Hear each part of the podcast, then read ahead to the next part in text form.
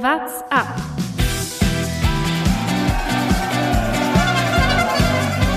Irgendwas muss glühen. Wenn es die mit- gerade nicht sind, dann, dann muss der Wein glühen. Also, Nee, weil ich selber gemerkt habe, dass das stylmäßig gar nicht geht. Das Problem ist ja, Rowan Dennis kann nicht nur den Tony Martin machen. Der Radsport-Podcast. Diese Musik kann nur eins bedeuten. Es ist wieder eine neue Folge What's Up mit meinen beiden äh, Kompagnons hier im Studio. Die, die Radsportlegende auf zwei Rädern, Thomas Gerlich. Dankeschön. Ich frage mich, ob es Radsportlegenden auf mehreren Rädern noch gibt, aber äh, ja, das wirst du vielleicht noch gleich erläutern. Und unser Lexikon ist natürlich auch mit dabei. Jonas Bayer. Grüß euch. Ich weiß nicht, ob ich Lexikon bin, aber Radsportlegende auf zwei Rädern kann ich auf jeden Fall nicht sein. Das passt ganz gut. Lexikon trifft's. Ich bin einfach nur Lukas Bergmann. Ohne, ohne Attribut, ohne alles. Du bist Anmoderationsgott Lukas Der, Bergmann. der Anmoderator. Der. Reden wir über Radsport. Zwei Wochen seit unserer letzten Folge. Es gibt heute, ähm, das kann ich jetzt schon mal sagen, ein großes Highlight. Und zwar haben wir einen Interviewgast. Max Kanter ähm, ist zu Gast bei uns in der Folge. Darauf freue ich mich schon sehr. Vorher wollen wir aber so ein bisschen sprechen, was äh, in den letzten Wochen passiert ist. Und wir haben unseren großen Jahresrückblick Zumindest ähm, schauen wir noch mal ein bisschen zurück, was uns dieses Jahr so gefallen hat und was uns nicht gefallen hat. Das ist also ähm, das Vorhaben für die nächste Stunde, 50 Minuten, je nachdem, wie lang Zwei diese Folge Stunden, wird. drei Stunden. Mal schauen, wie wir ins Quatschen kommen. Ne? Es ist Wintertrainingslagerzeit, Dezembertrainingslager. Man bekommt es irgendwie gerade mit auf allen Kanälen, auf allen Webseiten. So, die Saison 2019 ist endgültig Geschichte. Das sind ja jetzt alle gerade, überall sind die Teampräsentationen, ähm, Vorstellungen, Trikots wurden präsentiert, die letzten Unterschriften, jetzt sind alle im Trainingslager auf Mallorca, auf äh, was weiß ich, wo nicht alles in Israel teilweise, um die deutschen Trainingstiere, ähm, die man da begutachten kann. Und ja, das ist ja für uns vielleicht auch mit der Anlass. 2020 steht unmittelbar vor der Tür, nochmal aufs gesamte Radsportjahr 2019 nochmal zu blicken. Ja, letzte Unterschrift ist, glaube ich, schon ein ganz guter Stichpunkt. Gab ähm, dann doch noch die Bestätigung vergangene Woche. Rowan Dennis, die Saga um diesen Mann ist letztendlich vorbei. Es ist klar, wo er kommendes Jahr Rad fährt, und zwar bei Ineos. Das war schon mal in Diskussion. Ähm, waren immer wieder die Gerüchte. Jetzt ist es endgültig klar und ähm, damit ist der Verlierer schon des Jahres schon klar, nämlich das komplette Radsportfeld außer Ineos. Sie werden noch stärker, sie werden äh, noch krasser zur Tour fahren und alles komplett zerstören. Ich frage mich, Gut, dass es kein Teamzeitfahren gibt. Da bin ich schon mal sehr froh bei der Tour de France. wie wird das nächstes Jahr aussehen? Macht, macht Ron Dennis dann den Tony Martin, der einfach quasi die ganze Etappe einfach nur vorne dranhängt und Tempo macht und dann, wenn er nicht mehr kann, halt rausgeht? Oder hat Ineos einfach, waren sie so enttäuscht Nee, oder Dennis verärgert kann noch darüber? mehr. Oder waren sie so enttäuscht darüber, dass sie das Zeitfahren dieses Jahr bei der Tour nicht gewonnen haben, dass sie gesagt haben, okay, das, äh, das müssen, wir, müssen wir was machen? Das Problem ist ja, Rowan Dennis kann nicht nur den Tony Martin machen, sondern ähm, ja, im Endeffekt ist er, ist er einer, der dann noch die als Dritt- oder Viertletzter am Berg rausgehen kann. Ja, also, das, äh, das ist halt das Problem. Tony Martin ist halt irgendwann in, dann weg, sobald es ein bisschen ansteigt. Äh, Rowan Dennis kann halt auch so einen Alpenpass bis oben hin mitfahren.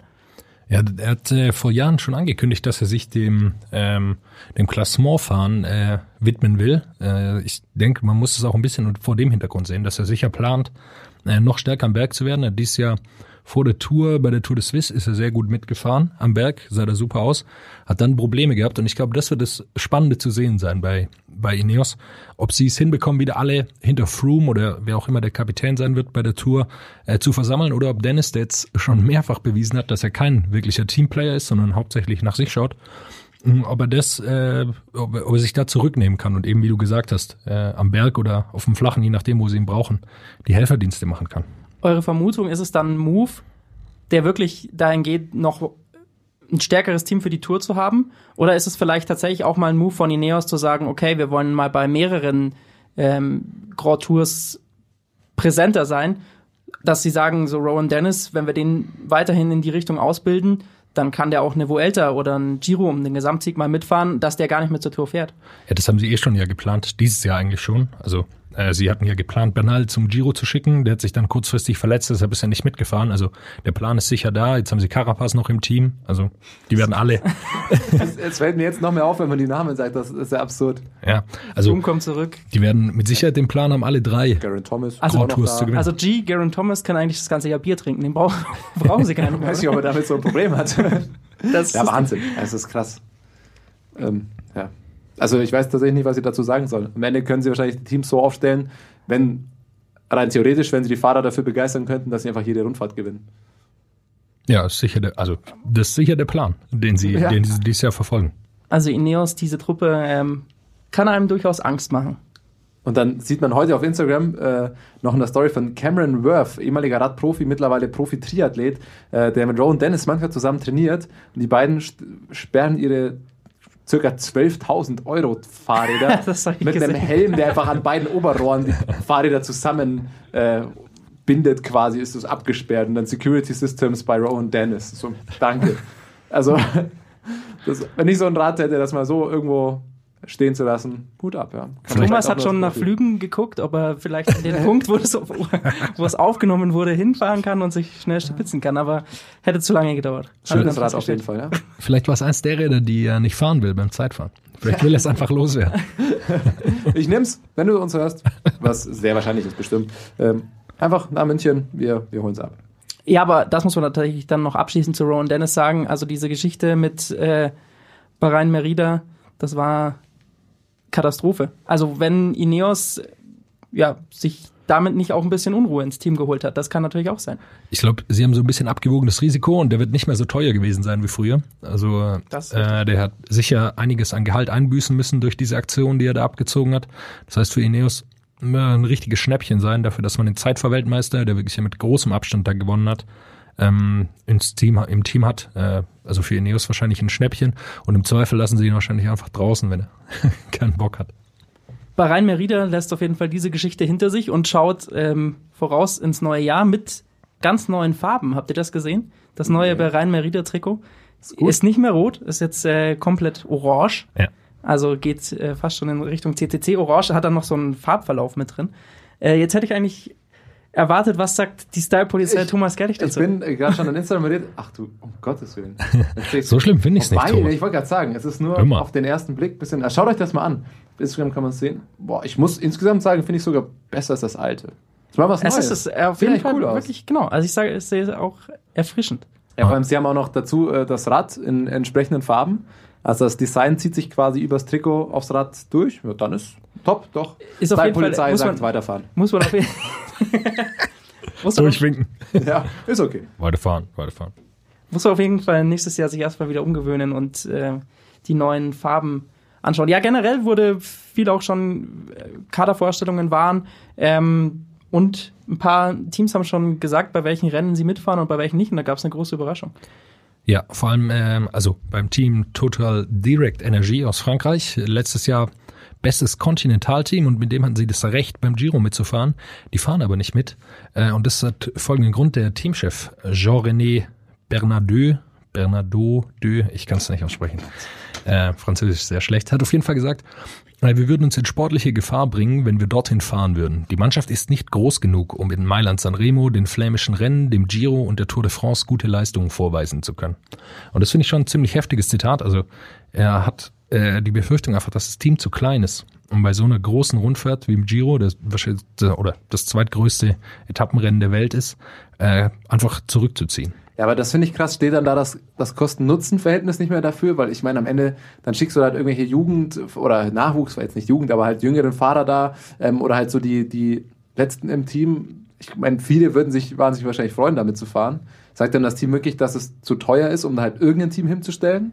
Oder also, warum nimmst du, weil das ist ja auch Möglichkeit, dich zu präsentieren beim Giro, zweitgrößte Rundfahrt. Ich tippe mal, dass der Sponsor nicht mehr so viel Geld geben wird.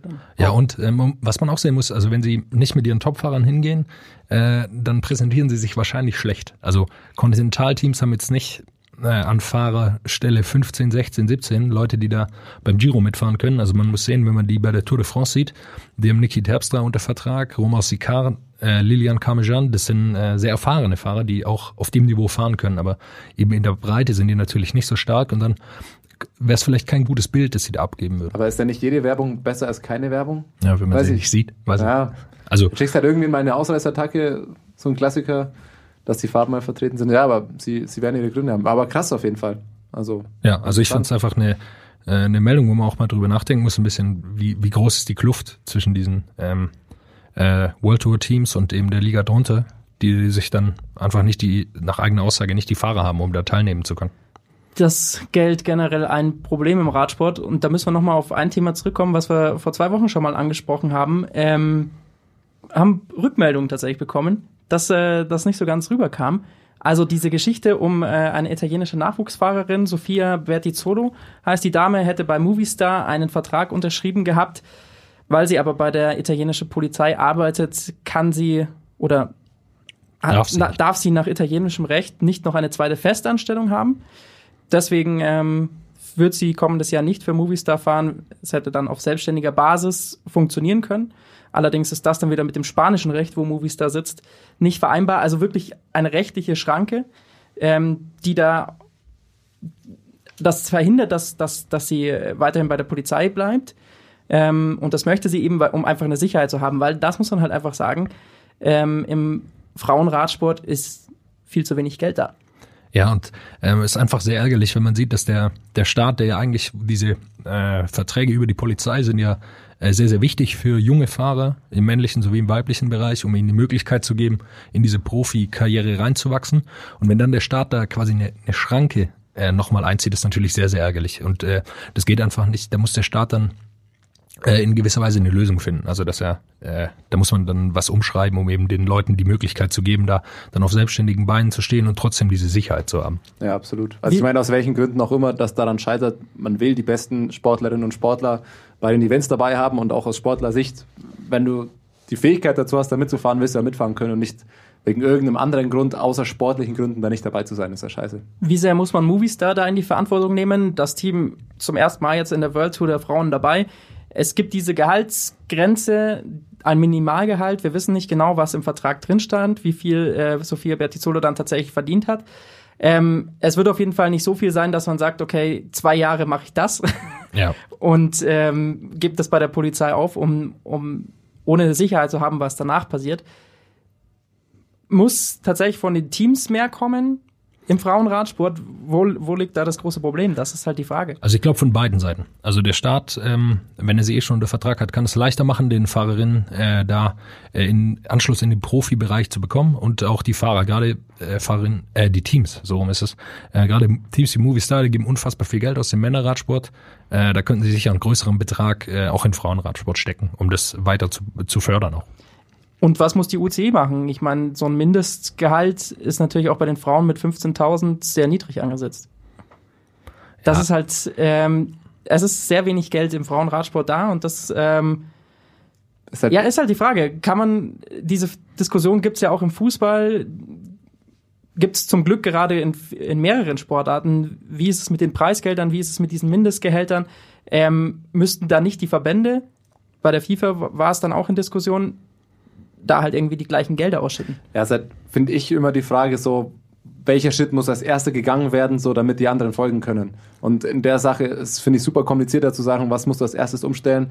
Aber für mich in dieser einen speziellen Diskussion jetzt, wenn man da, wenn es aus rechtlichen Gründen schon mal scheitert, wenn ich müsste das doch möglich gemacht werden, weil dann könnten die nächsten Schritte erfolgen. Ne? Wenn dann mehr Fahrerinnen die Möglichkeit hätten, da grundsätzlich schon zu fahren, mehr Erfolge kämen, käme auch mehr Geld, dann könnten die Teams wahrscheinlich mehr Geld ausgeben, dann könnten die Verbände nochmal anders darauf reagieren. Natürlich sind Verbände und Teams und da alle da in der Pflicht, aber ist immer die Frage, welcher Schritt als erster gegangen werden muss. Ich, ich würde auch den Staat als erstes da in der Pflicht sehen. Also das möglich zu machen. Für den ist das nicht wahnsinnig viel Geld. Ähm, sollten sie denen nicht im Weg stehen. Aber ich finde, wir können ja so viel schon mal sagen, dass wir dran sind, auch in einer äh, Themenfolge auch zum, zu Frauen im Radsport äh, und so weiter. Ohne da jetzt schon zu viel zu verraten, weil da noch ein paar Sachen noch nicht feststehen, würde ich diese Diskussion vielleicht auf, auf die nächsten Wochen Das äh, oder? ist genau der Punkt, den ich gerade ansprechen wollte. Aber es Ja. ähm, werden wir auf jeden Fall weiter verfolgen, ähm, nochmal genauer sprechen. Und dann, bevor Max Kanter ähm, uns die Ehre gibt, würde ich sagen, schauen wir zurück, was ist dieses Jahr eigentlich so alles passiert. Ausreißer und Ausrutscher. Ausreißer und Ausrutscher. So, jetzt bin ich gespannt, was ihr euch rausgesucht habt. Wir können ja schon mal so viel verraten. Wir haben uns gegenseitig dazu aufgerufen, jeder soll sich äh, seine Highlights, seine Lowlights, Ausreißer, Ausrutscher suchen. Und, und einen Lacher, hattest du noch gemeint, Jonas, Ja. ne? Ja, da, da bin ich auch noch gespannt. Aber Dann fangen wir doch mit den Ausreißern an. Was an? ist, was ist Schönes passiert? Thomas, hau raus. ich soll anfangen. Okay, jetzt muss ich mein Handy zücken. Ähm, ich ich habe drei Daten tatsächlich. Äh, ich schätze, gut, gut, dass ich anfangen darf, weil vielleicht müsst ihr jetzt beide auf den Strich. äh, ja, Zahlen, Zahlen sind es. Äh, wahrscheinlich streicht ihr jetzt auch gleich einen Punkt von euch. Der 14. April, Paris-Roubaix. Ja. Da nickt ihr beide schon. Nils Pollitt, ein sensationelles Rennen. Ähm, am Ende äh, leider äh, für den Sieg nicht ganz gereicht, aber ein, ein wirklich spektakuläres Rennen, wahnsinnig offensiv gefahren, richtig geil. Das war, muss ich sagen, bei wenig Rennen war ich von vorne bis hinten so vorm Fernseher dabei und habe so äh, mitgefiebert und fand es so geil und war so begeistert äh, wie bei diesem Klassiker. Und mein Paris-Roubaix ist sowieso ein Highlight. Dann auch noch ein deutscher Fahrer da vorne mit dabei. Definitiv ein Highlight 2019. Der einzige Moment, wo Katjuscha als Highlight des Ja, Jahres zu ja. nennen ist und äh, nicht als Katastrophe, muss man tatsächlich. Und bezeichnen, dass sie dann nicht gewonnen haben. Das Ja. ist tatsächlich wieder. Ja gut, aber ich Will man nicht Nils Platz, Pollitt vorwerfen, Also absolut zweiter nicht. Nein, Platz grandios. ist äh, grandios. Also Ja. äh, Ja, was habt ihr denn sonst noch so? Ich, ich hätte noch ein paar mehr, aber ihr könnt auch. Jonas, mach weiter. Äh, ich habe äh, tatsächlich äh, Carapaz beim Giro. Der Giro hat mir sehr, sehr gut gefallen. Äh, überraschender Sieger, das gefällt mir immer gut. Das gibt's bei der Tour nicht.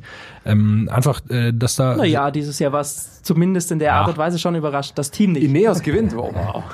Aber für mich war einfach ähm, der Giro, viele Leute sind angriffslustig gefahren, Landa hat sehr, sehr viel attackiert ähm, und am Ende gewinnt Carapaz, den vorher wirklich niemand auf der Rechnung hatte, äh, wirklich außerordentlich gut. Mein Highlight. Ja, Giro, sag ich eh.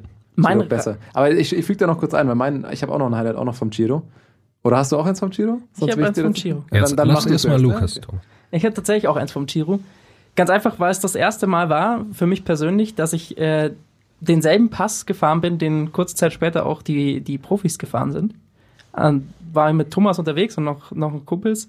Sind wir hochgefahren ähm, und es, muss ich sagen, ist ein Riesenerlebnis, das ich jedem Radsport-Fan empfehlen möchte. Ähm, allein dann zu sehen, dass die Leute schon an, am Streckenrand sitzen, also das war wirklich so ein, so ein kleiner Pass durch die, durch die Käfer von, von Italien Von Äh, Turin aus. von Turin aus. Und ähm, da waren tatsächlich dann halt die Leute schon draußen gesessen, hatten sich ihre Couchen rausgetragen, saßen schon davor und haben tatsächlich auch so die Hobbyfahrer äh, angefeuert. Und es Vor allem, weil wir auch so relativ spät dran waren, ne? Es war ein unfassbar geil. geiles Gefühl. Wir waren erst, eigentlich, wir waren kurz vor, bevor die Straße eingesperrt wurde und dann waren da schon ein paar Zuschauer und haben dann, so die Leute, die schon ihre Häuser herrichten, haben dann die ganzen Hobbyfahrer auch noch mit angefeuert. Das war echt geil. Du kannst auch noch komplett erzählen. Dann, dann oben, was haben wir Ja, oben gemacht? Oben, oben haben wir uns erstmal ein Bierchen, das wir mühsam mit rausgeschleppt haben, In der Trikottasche, das. Dosenbier aus Italien noch mit drin. haben uns diese äh, Radsportangeberei da oben angeguckt. Jeder natürlich, äh, ja, sein Bike ausgepackt und Ja. in, die, in der besten Pose, wie möglich es ist, an so einem Berg hingestellt, damit auch jeder sieht, was für tolle Bikes die Italiener haben. Also Braun die Italiener. Italiener und so, ne? Pinkes Trikot und das war stark. Und äh, ja, dann haben wir gewartet und Pascal Ackermann angefeuert. Die, Zeit, die Zeiten waren auch gut, ne? Weil äh, ein Kumpel von uns, der dann in Turin wohnt, der meinte, ja, den Berg, so den kann man als Hobbyfahrer fahren und unter den Hobbyfahrern sagt man so, fahr den unter einer Stunde, so dann bist du schon einigermaßen fit, so ganz Ja, gut. das habe ich nicht Das- geschafft. Ja, aber also äh, gut, aber dann sagst du jetzt mal, ich habe ihn knapp unter einer Stunde geschafft, 59 irgendwas, war schon war auch echt gut und war auch gut am Anschlag. Und dann am Ende guckst du auf Strava, ne, die, die, die Zeiten, die dann am Tag noch so gefahren wurden, 39 Minuten, 40 Minuten, 41 Minuten, setzt dann schön in Relation, was da nochmal für Weltenunterschiede sind. Das war herrlich. Also das äh, tatsächlich so ein, ein persönliches Highlight. Ja. Ein Highlight habe ich auch noch vom Giro ganz, äh, doch vom Giro ganz kurz. Der 15. Mai, äh, Etappe 5, Ackermanns äh, Etappensieg schon im äh, lilanen Trikot bei strömendem Regen. Vielleicht habt ihr die Bilder vor Augen. Also einfach spektakulär war, wie es da geschüttet hat ohne Ende. Alle dann ihre Jacken noch angezogen und er hat dann den Sprint ganz knapp gewonnen. Das war spektakuläre Etappe. Cool anzuschauen.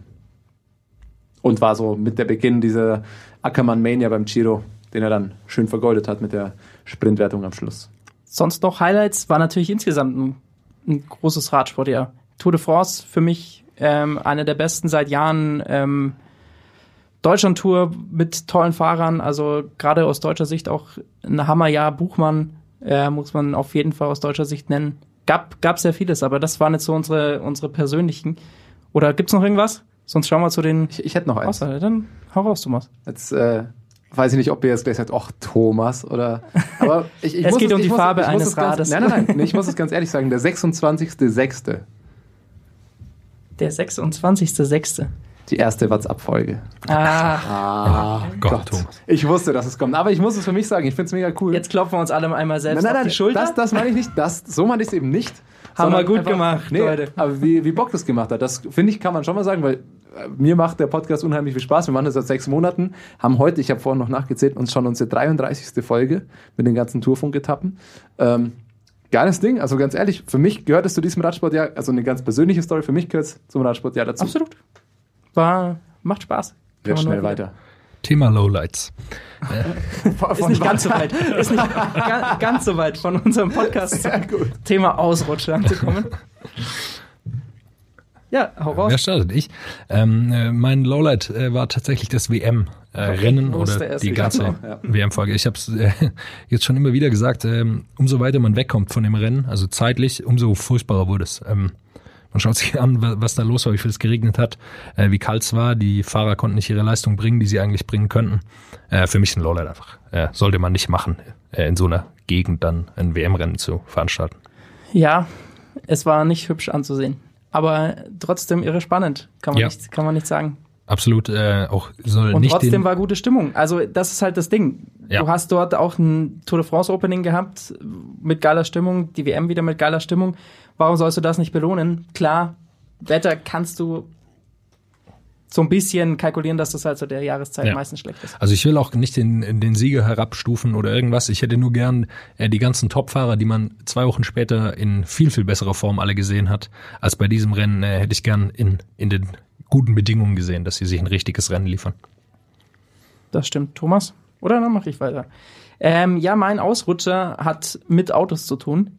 Ähm, wir hatten es Ah. ein paar Mal schon im, im Podcast auch angesprochen, gerade während den Rennen. Ähm, viele Autounfälle oder zumindest beinahe Unfälle. Tatsächlich in den Rennen selbst ist mit den Autos zum Glück dann nicht allzu viel passiert, zumindest mit den, mit den Fahrern und den Menschen, die drin saßen. Ähm, wenn, dann war es nur Blechschaden. Aber ähm, tatsächlich ist dann so gerade in den letzten Wochen noch mal relativ viel in den, in den Trainings passiert. Ähm, und da gab es einige, Domenico Pozzovivo, Letizia Paternoster, äh, Vittoria Bussi und ähm, einige Nachwuchsfahrer haben jetzt zuletzt echt schwere Crashes gehabt, ähm, zum, mussten total operiert werden. Ähm, deswegen ist für mich so ein bisschen, ja, dass Autounfälle in diesem Jahr extrem zugenommen haben. Italien hat hat's schwer gebeutelt. Die Italiener wollen auch ähm, dagegen vorgehen. Ähm, ja, der italienische Fahrerverband hat ähm, will versuchen aktuell darauf ein bisschen aufmerksam zu machen. Finde ich eine sehr gute Initiative, um da einfach mal ein bisschen ja, Sensibilität bei den Autofahrern hervorzurufen. Und das ist ähm, ja nicht nur dann natürlich beim im Profiradsport, sondern da kriegt man es dann natürlich mit. Ich äh, gehe davon aus, dass das tatsächlich dann ja auch im Amateurradsport sehr, sehr viele Unfälle gibt mit Autos zurzeit und das äh, ist eine schlechte Entwicklung. Ja, definitiv. Mein Lowlight geht in eine, naja, nicht ganz ähnliche, aber so ein bisschen in ähnliche Richtung. Ähm, ein, ein Lowlight war für mich die Verletzung von Wout van Aert bei, bei der Tour de France. Einfach bei diesem Zeitfahren, irgendwie so ein junger Fahrer, äh, da musste man da die Verletzung sagen am Anfang, oder war jetzt im Endeffekt auch wirklich schwerwiegend. Ähm, das war wirklich auch so ein Ding, wo man ah, so in der Freude ist, äh, die ganzen Zeitfahrer sieht, so viele gute Zeiten und äh, war auf gutem Kurs und dann da in der Kurve blöd weggerutscht. Die große Oberschenkelverletzung, die dann, ich glaube, na, was war es noch, eine Infektion danach, dann musste er nochmal ins Krankenhaus und so alles. Das war eine, eine doofe Sache. Und damit angereiht vielleicht auch noch ähm, von Thibaut Pinot, das Aus auch noch bei der Tour de France. So, das sind immer die Sachen, die Emotional, das, äh, emotional, Fall, äh, das ist sehr das, heftig. das. Lowlight des Jahres vielleicht, ja. Ja. Aber das sind immer, finde ich, die Sachen, da, wenn du so hyped bist von der Tour und gerade Ja. so deine Stimmung immer besser wird durch die Etappe und wird, du findest alles immer geiler und auf einmal, das machst du den ganzen Tag, finde ich dann immer kaputt. Da bist du abends und kannst dich eigentlich gar nicht mehr über das geile Rennen freuen. Aber Gut. leider wird es das immer wieder geben, ja. Was, was gute Neuigkeiten sind, Wort von Ades äh, steigt wieder ins Trainingslager ein jetzt bei Jumbo Visma. Äh, also Sein, er hat das Zitat dann nochmal dazu gesagt, jetzt im Interview, er hat sich lebendig verbrannt gefühlt dabei. ja, Es ist Also- Wahnsinn. äh, übler Sturz. Maximilian Schachmann ist an der gleichen Stelle noch gestürzt. Ähm, äh, zum Glück nicht so schwer wie, wie Wout van Aert. Deshalb, lass uns weitergehen.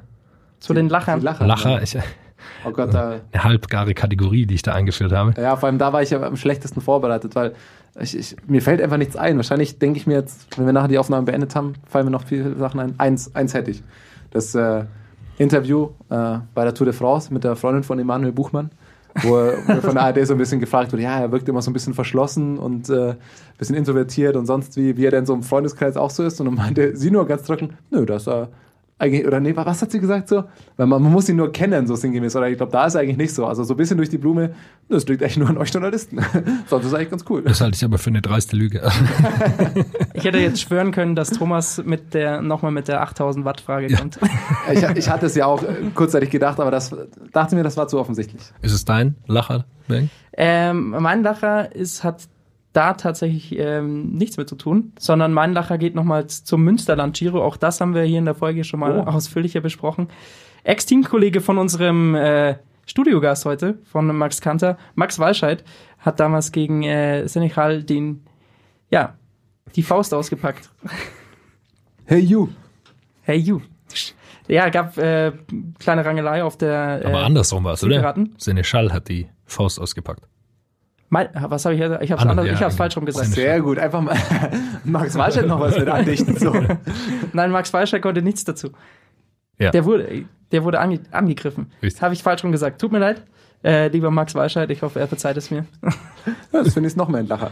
auf jeden Fall äh, gab es eine Meinungsverschiedenheit auf der Zielgerad. Gab eine kleine Rangelei. Alles eigentlich radsporttechnisch aus unserer Sicht dann noch okay, aber im Interview danach äh, wurde Max Walscheid angegriffen, gab danach die Entschuldigung. Ich glaube, alles wieder okay. Aber auf jeden Fall ein Lacher.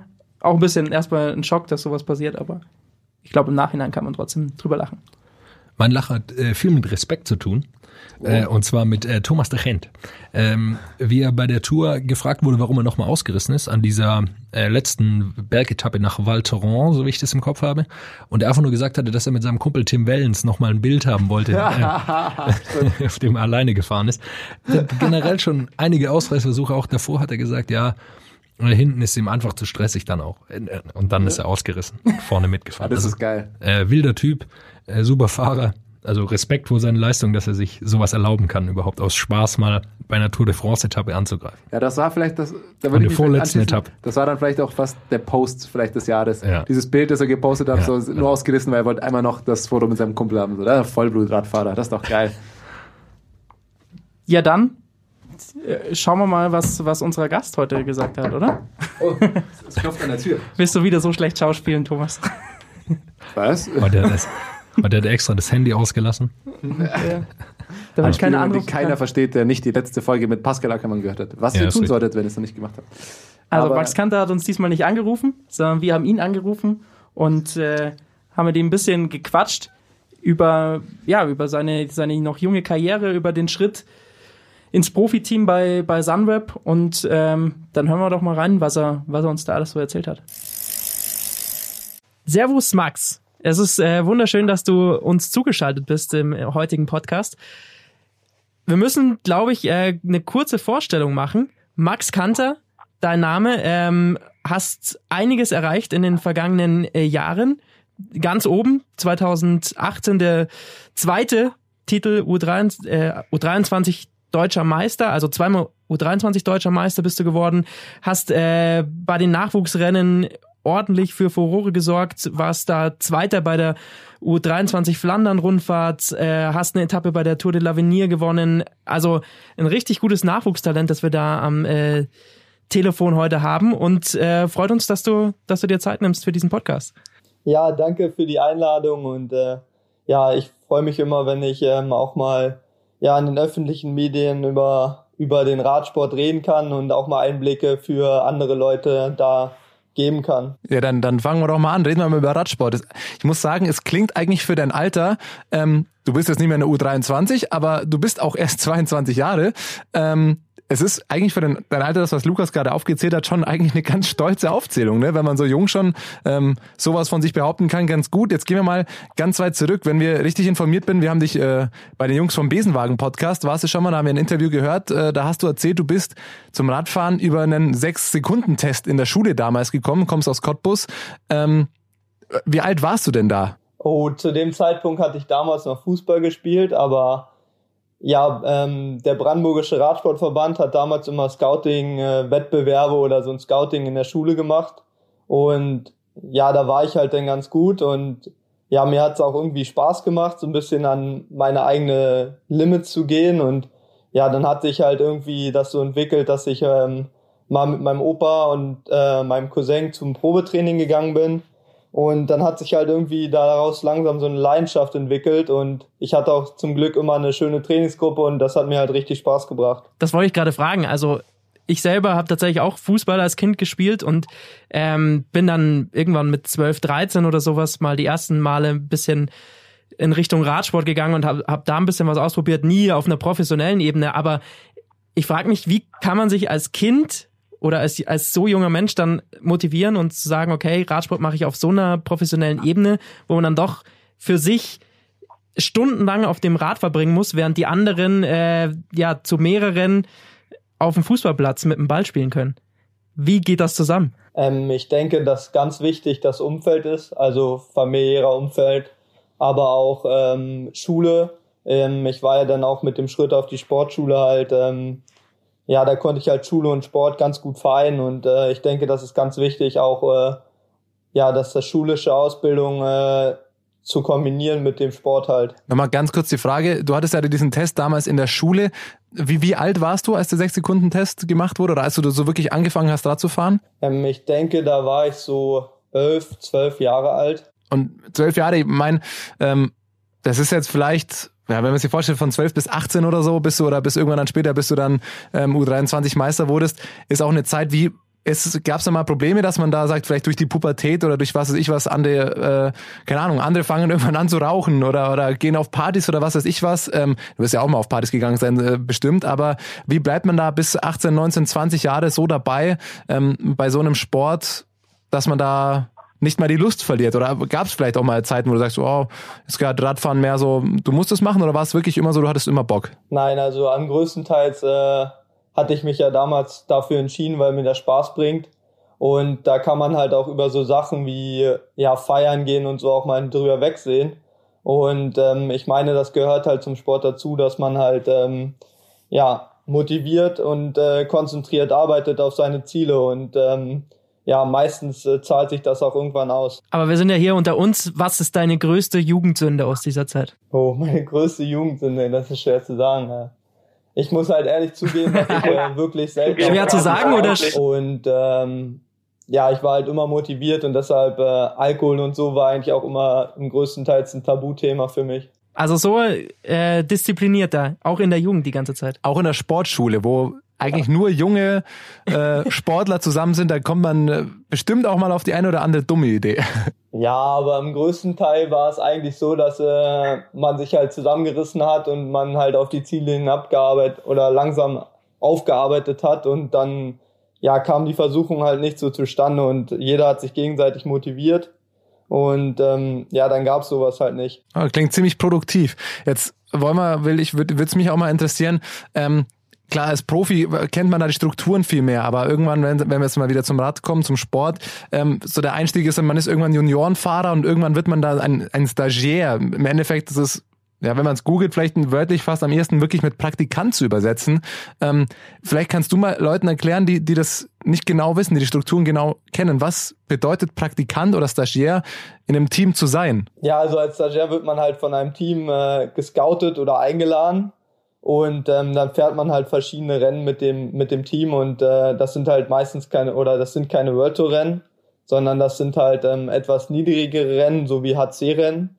Ähm, und dann kann man halt einen Einblick in, in die Struktur des Teams gewinnen und halt auch natürlich viel lernen ähm, von den von den erfahrenen Profis. Damals, als ich meinen ersten Stagiaireinsatz hatte, ähm, war es natürlich besonders schön für mich, weil da waren Leute wie Roy Kovas und John Degenkolb dabei und ja, das waren sozusagen auch meiner, einer meiner Idole, vor allem John Degenkolb.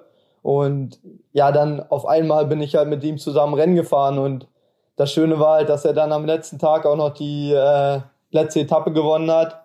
Und dann konnte man sozusagen zusammen ein bisschen äh, einen Erfolg feiern. Und ja, so so kann man halt äh, einfach Erfahrungen sammeln. Und ja, das, das war halt eine wunderschöne Erinnerung für mich. Und da, da blicke ich auch gerne hin zurück. Wenn man es jetzt mal vergleicht mit Praktikant, was das bei uns im Job in der Medienwelt heißt, ist meistens derjenige, der so, naja, ich will es jetzt nicht sagen ausgenutzt, aber ähm, man bekommt relativ wenig Geld, arbeitet aber trotzdem eigentlich fast schon dasselbe wie, wie andere Redakteure auch. Ähm, vielleicht muss man ab und zu mal einen Kaffee kochen. Wie kann man sich das im Radsport vorstellen? Muss man da auch irgendwie dann so den, den Drecksjob machen? Fährt man die ganze Zeit im Wind für die anderen? Oder was ist da der, die Aufgabe eines Praktikanten? Also damals bei mir war es ähm, eigentlich so, dass ich halt noch ziemlich jung war und das Team mir halt äh, eigentlich die Chance bieten wollte, ähm, einfach viel Erfahrung zu sammeln. Und ähm, ja, dann war ich halt äh, zu dem Rennen angereist und die Fahrer, die, die haben mich auch äh, nett aufgenommen und ähm, ja, wir sind halt dann verschiedene Trainingsausfahrten gefahren und dann in dem Rennen haben die mich halt auch unterstützt, so wie ich sie halt unterstützt habe. Und am letzten Tag habe ich halt auch eine wichtigere Rolle bekommen, dass ich halt angefangen habe, ähm, auch mal mitzuchasen und ja, so, wird, so wächst man halt in seine Aufgaben hinein. Man versucht halt das Team so gut wie möglich zu unterstützen, äh, so wie das halt auch eigentlich der Praktikant im normalen Leben macht. Klar gibt's halt dann auch Aufgaben, die man halt nicht so toll findet, aber das ist ähm, im Radsport äh, zum Beispiel genauso wie im normalen Leben. Zum Beispiel, was ist das ähm, Pendant zum Kaffeekochen? Ja, das ist schwierig zu, zu sagen. Ich meine, jeder, jeder Teil des Teams ist extrem wichtig. Und im Endeffekt, wenn man seinen Kaffee nicht bekommt, arbeitet vielleicht der eine auch nicht so gut. Also ja, jeder Teil des Teams äh, hat, hat seine gewisse Aufgabe und ähm, ob jetzt nun der eine das Rennen gewinnt oder der andere eine Flasche holt, am Ende fährt man gemeinsam ein Rennen und will gemeinsam Ziele erreichen. Was mich jetzt nochmal interessieren würde, so zur Struktur oder auch zu, äh, keine Ahnung, vielleicht Stichwort Vertrag. Ähm, wenn man bei dem Bild des Praktikanten bleibt, ein Praktikant ist oft der, der auch äh, wirklich schlecht bezahlt ist, der im Endeffekt keine Sicherheit hat. Man macht da oft so ein bisschen vielleicht Draufzahlgeschäft, so man investiert. Wie ist das im Radsport? Ist das schon so, dass man da schon auch wirklich ein bisschen von leben kann? Also bekommt man da schon was oder ist das wirklich so, nee, das ist so das Investment, das man selber noch setzen muss, um dann einen Vertrag zu bekommen? Wie ist da diese, diese Unsicherheit so quasi als Fahrer? Ähm, für mich stand eigentlich damals im größten Teil der, die Erfahrung, also einfach die Erfahrung zu gewinnen, ähm, wie es ist, ähm, solche Rennen zu fahren. Und da habe ich halt weniger auf das Geld geschaut, sondern eher einfach äh, auf das, was es mir was bringt. Und ich denke halt, dass gerade wenn man jung ist, dass das halt äh, der Vordergrund sein sollte. Aber das heißt, man kriegt so ein bisschen Geld vom Team oder geht es dann nur über Preisgelder oder wie läuft das Ganze ab? Mm, als Stagiaire kriegt man meistens nur Preisgelder. In Anführungsstrichen nur. Also ich meine, bei den, bei den Rennen, die wir dann da gefahren sind, das war halt auch schon höhere Preisgelder, die man halt gewohnt ist. Aber man bekommt zumindest mal ein schönes Rad gestellt, hoffe ich doch, oder? das ist Thomas am wichtigsten. Ja, genau. Also man kriegt dann äh, sozusagen das Profirad und für mich war das halt, ich kam damals von dem LKT-Team, wo wir auch äh, gute Räder gefahren sind, aber das war halt dann nochmal schon was anderes, dann halt das Beste vom Besten zu bekommen und ähm, ja, das war halt eine besondere Erfahrung für mich und ich hatte mich natürlich auch darauf besonders gefreut. Also da werde ich direkt schon wieder neidisch. Ich muss auch sagen, ihr habt Thomas schickt morgen die Bewerbungen raus. An alle Teams, ob er da auch als Praktikant arbeitet. Ich will auch, ich will auch keinen Preisgeld. Ich will nur die Rede erfahren. Das, das würde mir schon komplett reichen, um ehrlich zu sein. Ihr habt ja da auch, äh, kann man ja ruhig mal sagen, bei euch im Team auch wirklich ähm, ganz schöne Räder, finde ich, um ehrlich zu sein. Ähm, dann schauen wir mal weiter. Du hattest dann deine Zeit im, im Development-Team, äh, warst dann U23 Meister äh, zweimal und dann hast du, ja, ich glaube, circa vor einem Jahr deinen ersten Profivertrag unterschrieben.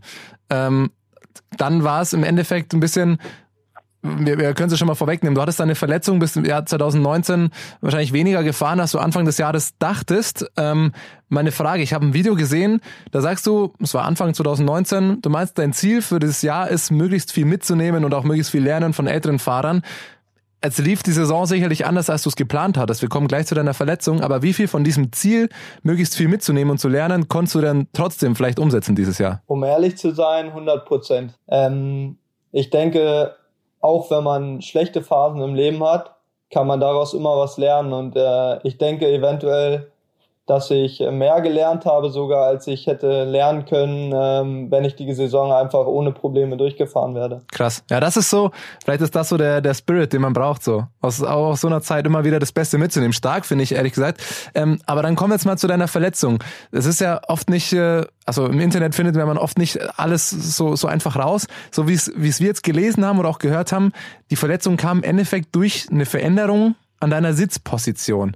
Mal, wie kann man sich das vorstellen, beziehungsweise ganz konkret, was wurde da geändert? Naja, das Problem war, dass wir halt ähm, eine komplette neue Radmarke bekommen haben. Und ja, dann kamen halt mehrere Sachen zusammen, äh, dass ich halt ähm, ja falsch, falsche Muskulatur belastet habe und dann hat sich das halt auf äh, verschiedene Schmerzen in meinem Körper ausgelegt. Aber wie gibt's das heutzutage noch, wo so viele Profis und Wissenschaftler rund um diese Räder tüfteln, dass man da irgendwie dann in der falschen Position sitzt? Ja, ich meine, das, das kann halt einfach passieren. Das war im Endeffekt, äh, kann man es äh, Pech nennen oder ich weiß nicht. Vielleicht hätte ich die Probleme auch gehabt, hätten wir das Rad nicht geändert. Ähm, Im Endeffekt ähm, ja, blicke ich da eigentlich nur noch positiv drauf zurück und äh, schaue jetzt äh, in die Zukunft und ja, habe halt daraus gelernt, ähm, weiß jetzt, worauf ich achten muss und ähm, versuche einfach daraus so viel Erfahrung wie möglich mitzunehmen. Dein inzwischen Ex-Teamkollege Leonard Kemner, der hatte eine ähnliche Situation, als er zu den Profis gekommen ist, musste da auch erstmal aussetzen. Er hat danach gesagt, äh, lieber wäre er noch ein Jahr weiter U23 gefahren. Das ist aber nicht was, was du jetzt im Nachhinein bereust, dass du dann in die World Tour gegangen bist? Ähm, nein, im Endeffekt nicht, weil ähm, ich ja meine letzte Saison im U23-Bereich war ja ziemlich konstant und äh, stabil und ich denke, das war der nächstlogische Schritt, ähm, dann in die World Tour zu gehen. Deshalb äh, bereue ich das nicht und denke auch nicht, dass es zu früh war. Also, aber um jetzt mal, wie du sagst, auch positiv und vorauszublicken, du kannst jetzt heute sagen, du bist wieder 100% fit. Hast da keine Probleme mehr irgendwo. Ja, ja. Das ist schon mal gut. Dann würde es mich nämlich auch interessieren, jetzt ist ja eigentlich so die Zeit, Oktober, November, Dezember, sage ich mal, Stichwort Off-Season. Jetzt bist du ja 2019 gar nicht so viel gefahren, wie du vielleicht vorhattest Anfang des Jahres oder geplant hattest. Hattest du jetzt eigentlich überhaupt eine wirkliche Off-Season oder hast du vielleicht das auch einfach gesagt, nee, du trainierst durch oder wie, wie war das bei dir die letzten Wochen? Also das Team und ich, wir haben damit darüber gemeinsam geredet und wir hatten im Endeffekt dann entschieden, nach China ähm, zwei Wochen Pause zu machen einfach weil es auch eine mentale Belastung ist, so lange mit einer Verletzung zu kämpfen. Und ähm, da hat das Team halt auch auf die Zukunft geguckt und versucht, äh, mir einfach die Zeit zu geben, um auch mental wieder ready da zu sein, äh, nächstes Jahr voll anzugreifen. Da ist Sunweb ja generell äh, sehr vorsichtig, was, was den Nachwuchs angeht. Wie erlebst du es? Es wirkt schon so, als äh, wäre Sunweb so eine der absoluten Anlaufstellen, vor allem für den deutschen Radsportnachwuchs. Ja, also das Team äh, spricht ja auch ganz deutlich aus, dass sie den deutschen Nachwuchs fördern wollen.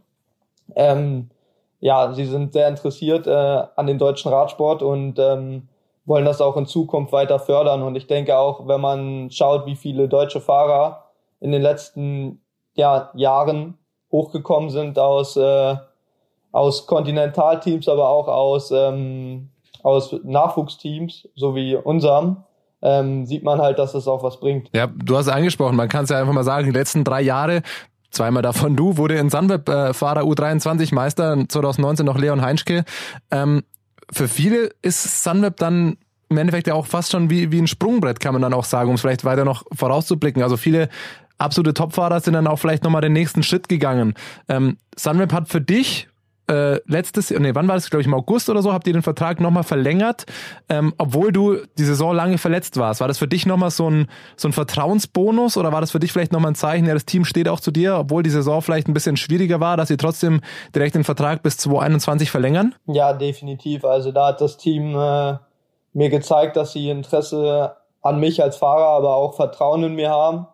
Und ähm, ich denke, gemeinsam haben wir die Zeit äh, der Verletzung gut genutzt und ähm, versucht, das Beste daraus zu machen. Und ich denke, jetzt sollten wir einfach ähm, positiv in die Zukunft schauen und ähm, ja gemeinsam auf unsere Ziele hinzuarbeiten. Ja, für viele, ich habe es gerade schon gesagt, war Sunweb dann sowas wie ein Sprungbrett, weil sie dann äh, doch noch zu den vielleicht absoluten Top-Teams gegangen sind. Wie siehst du da deine Zukunft im Team? Ja, wie gesagt, ich habe jetzt erstmal meinen Vertrag und ich denke, den, den werden wir auch äh, so beibehalten.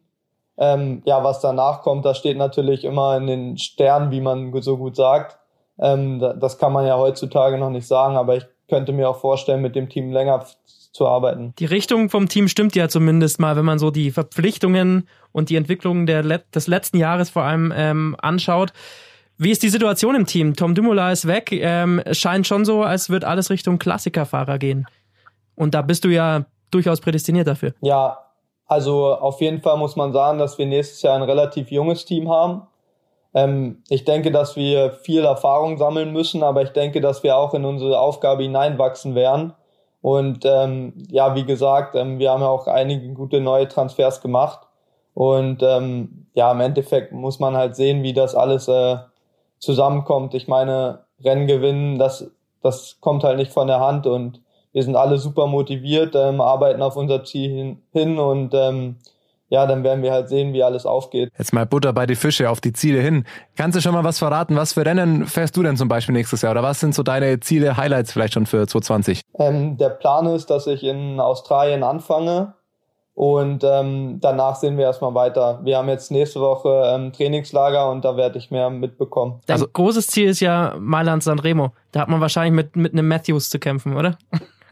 Als Konkurrenzkampf. Naja, mehr oder weniger ist das ja kein Konkurrenzkampf. Ich meine, wo, wo Michael Matthews steht, da will ich irgendwann mal hinkommen. Oder das ist halt einer meiner Ziele und ähm, mit ihnen mich jetzt zu vergleichen, das würde ich nicht wagen. Jetzt äh, haben wir gerade schon so viel über Nachwuchs auch gesprochen.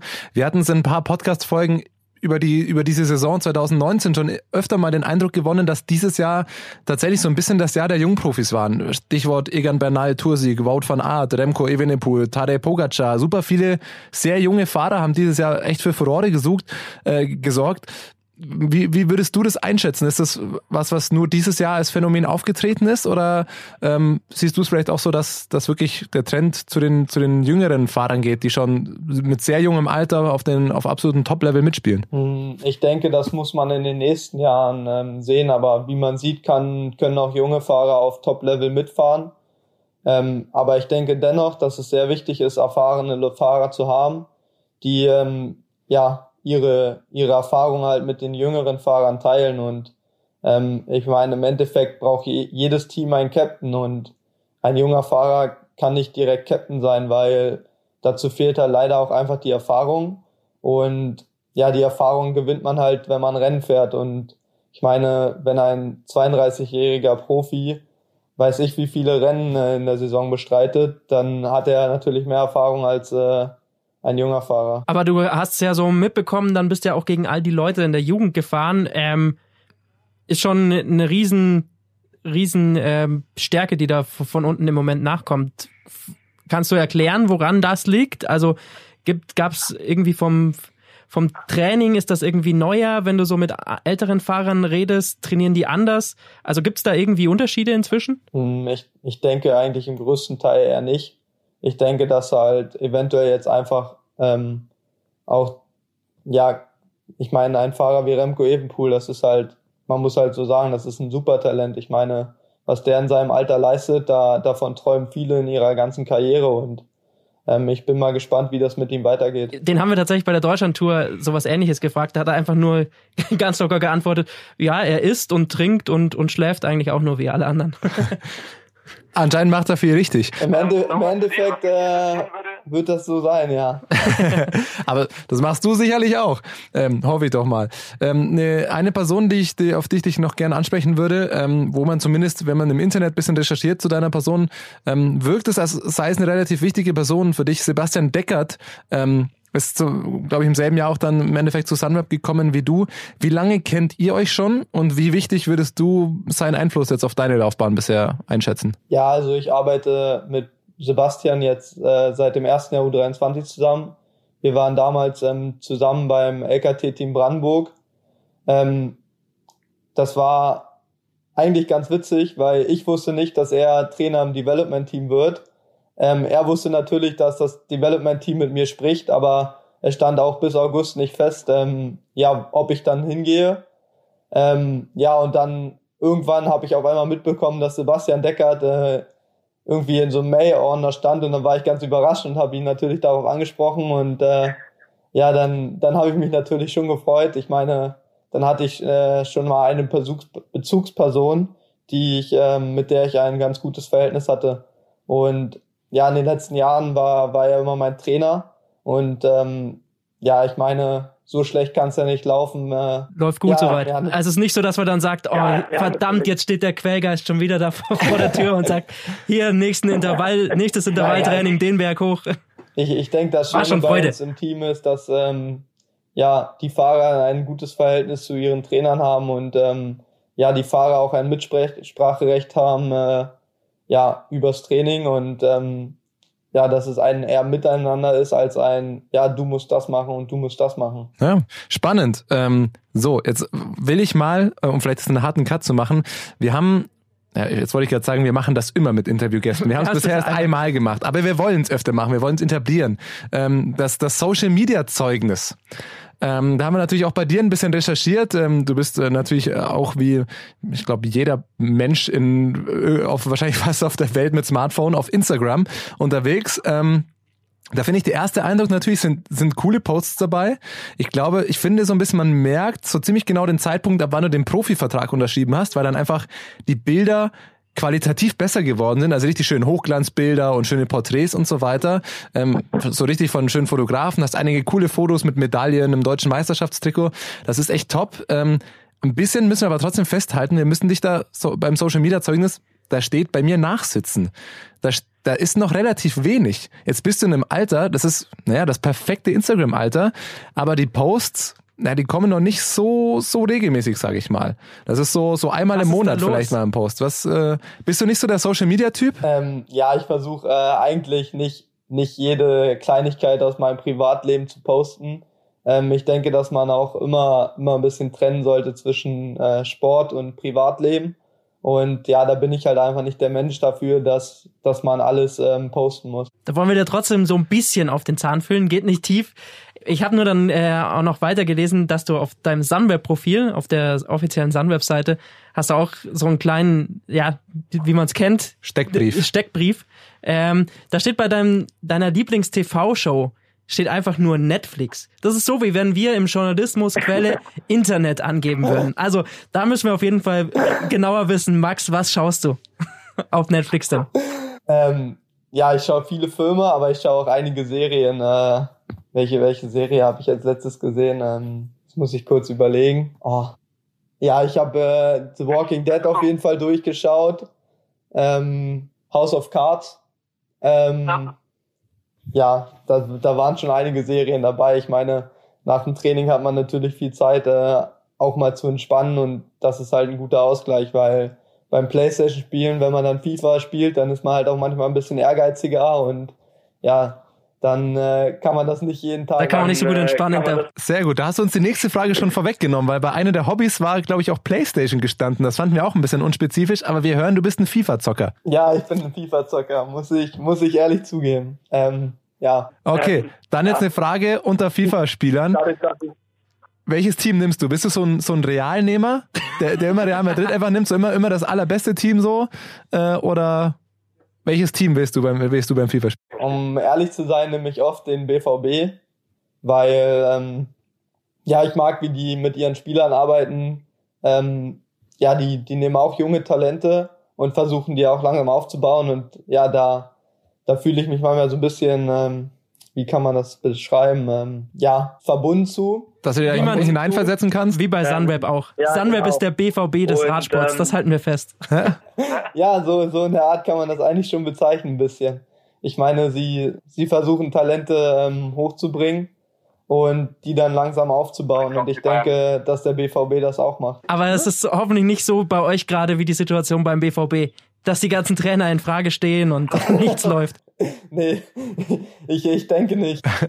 Das ist doch schon mal eine positive Nachricht. Eine Sache, die dann auch noch auf der Sun-Webseite stand, ähm, he's drinking coffee and makes the most of recovering.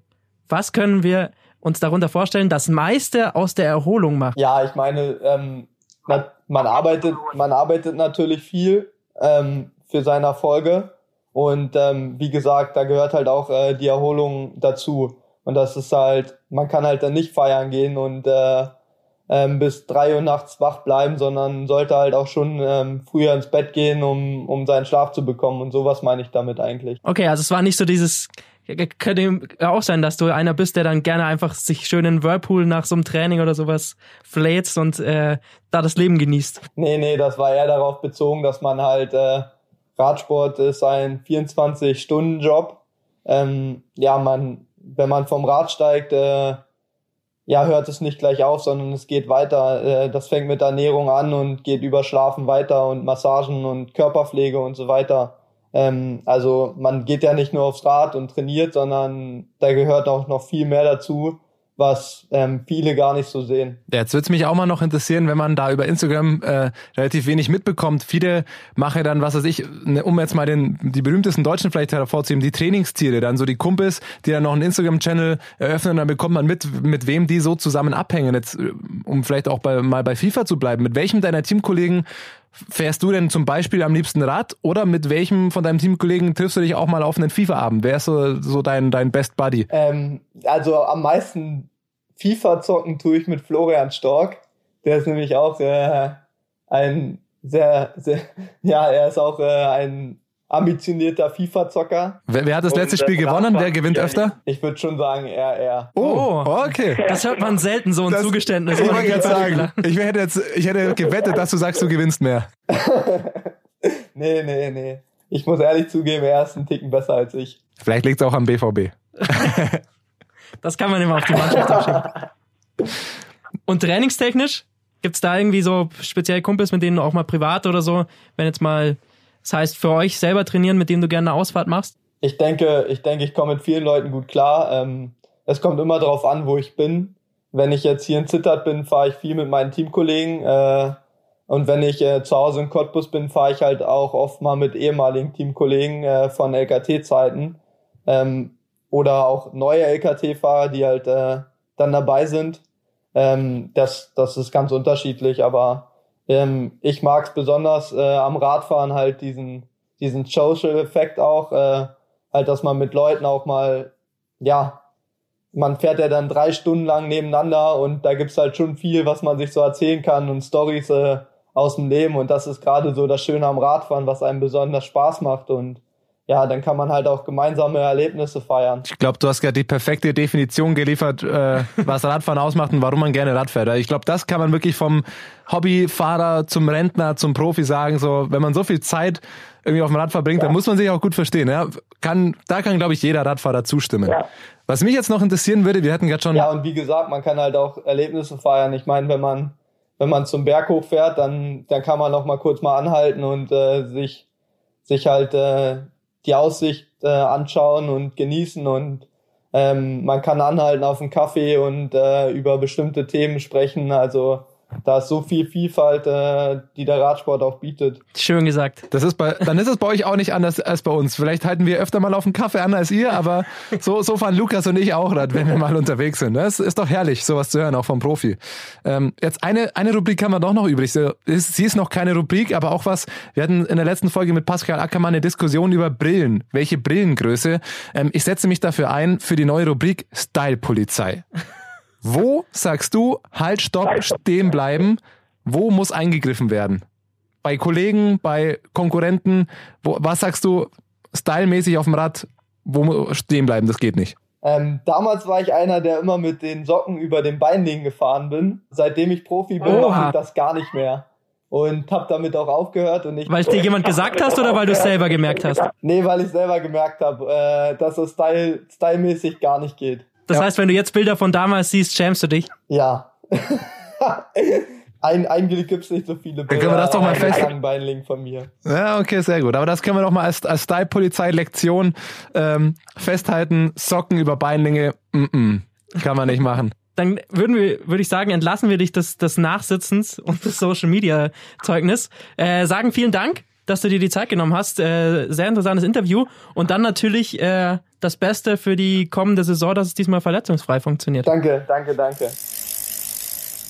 Wir halten also fest, Max Kanter liebt FIFA. Ja, man darf, man darf nicht Dortmund nehmen bei FIFA. Das halte halt ich mal für mich fest. Sagt Schalke-Fan Thomas Gerlich. Du hast dich zurückgehalten. Wenn, sollte Max Kanter das jetzt hören, redet er vielleicht nie wieder mit uns. Oder mit mir zumindest. Müsst ihr dann machen. Hat mich eh gewundert, dass er da nicht äh, Cottbus-Fan ist. Aber ja. gut. Das, ist das vielleicht, äh, müssen wir vielleicht nochmal nachfragen. Max, melde dich bei uns. Äh, bist du eigentlich Energie Cottbus-Fan? Würde mich mal interessieren. Wäre zumindest der Heimatverein für ihn. Ja, das äh, war unsere heutige Folge. Kleiner Vorausblick. Wir haben noch vor, eine Weihnachtsfolge rauszubringen. Das heißt, das gibt es über die Feiertage wenn man dann die neuen Radsportcomputer und neuen Räder unterm Christbaum auspackt, kann man dazu ein bisschen was Oder die abhören. ganz verdaut, je nach, je nach, äh, nach Person. So, und da muss ich jetzt auch nochmal einhaken. Äh, ich habe auch noch was vorbereitet. Wir hatten es, glaube ich, vor ein paar Folgen schon mal angesprochen, dann komplett aus den Augen verloren. Bei mir zu Hause steht nämlich noch was rum, was wir noch äh, mal raushauen wollten. Der große, ich habe es jetzt mal WhatsApp Adventskalender genannt und ein dankbar, seid dankbar, dass ich auf das Wortspiel Watzventskalender verzichtet habe. Besser ist es. Ja. Äh, wir haben natürlich noch, äh, und jetzt hauen wir sie wirklich raus, äh, das eine Türchen des Watzenskalenders. Ähm, wir haben noch zwei. Jetzt hast du es doch gesagt. Ja, natürlich, ich kann nicht drauf verzichten. okay, ähm, wir haben noch ähm, äh, Trinkflaschen, Radsport- oder Radtrinkflaschen mit äh, Unterschriften von unter anderem Nies Pollitt, Garen Thomas, Pascal Ackermann ähm, und ganz vielen Stars von der Deutschlandtour. Ähm, schaut bei uns auf Instagram und auf Twitter vorbei. WhatsApp heißen die Seiten auf Instagram und auf Twitter jeweils. Ähm, ab auf Instagram und WhatsApp unterstrich Podcast auf Twitter, Stark. um genau zu sein. Da würde ich sagen, machen wir das heute, also jetzt Montag oder Dienstag, äh, machen wir einen kurzen Post. Äh, was machen wir? Einfach drunter kommentieren, wer sie will. Äh, und dann ziehen wir zufällig irgendwie. Ziehen wir dann los. Also auf jeden Fall ähm, einfach mal eine auf, eine auf Klingt Twitter, cool. eine auf, auf Instagram zu verlosen. Und ja, dann äh, würde ich sagen, wünschen wir allen einen geruhsamen Jahresausklang. Und wir gehen jetzt hören noch uns auf dann den noch mal Christkindlesmarkt, oder? zu, zu Weihnachten. Deswegen Glühwein? Wein. Ciao. Darf man das als Radsport? Natürlich. Ich dachte, da darf man nur Espresso trinken. Ja, irgendwas muss glühen. Wenn die Espresso Waden gerade nicht sind, dann, dann muss der Wein glühen. Also, ciao. What's up? Der Radsport-Podcast.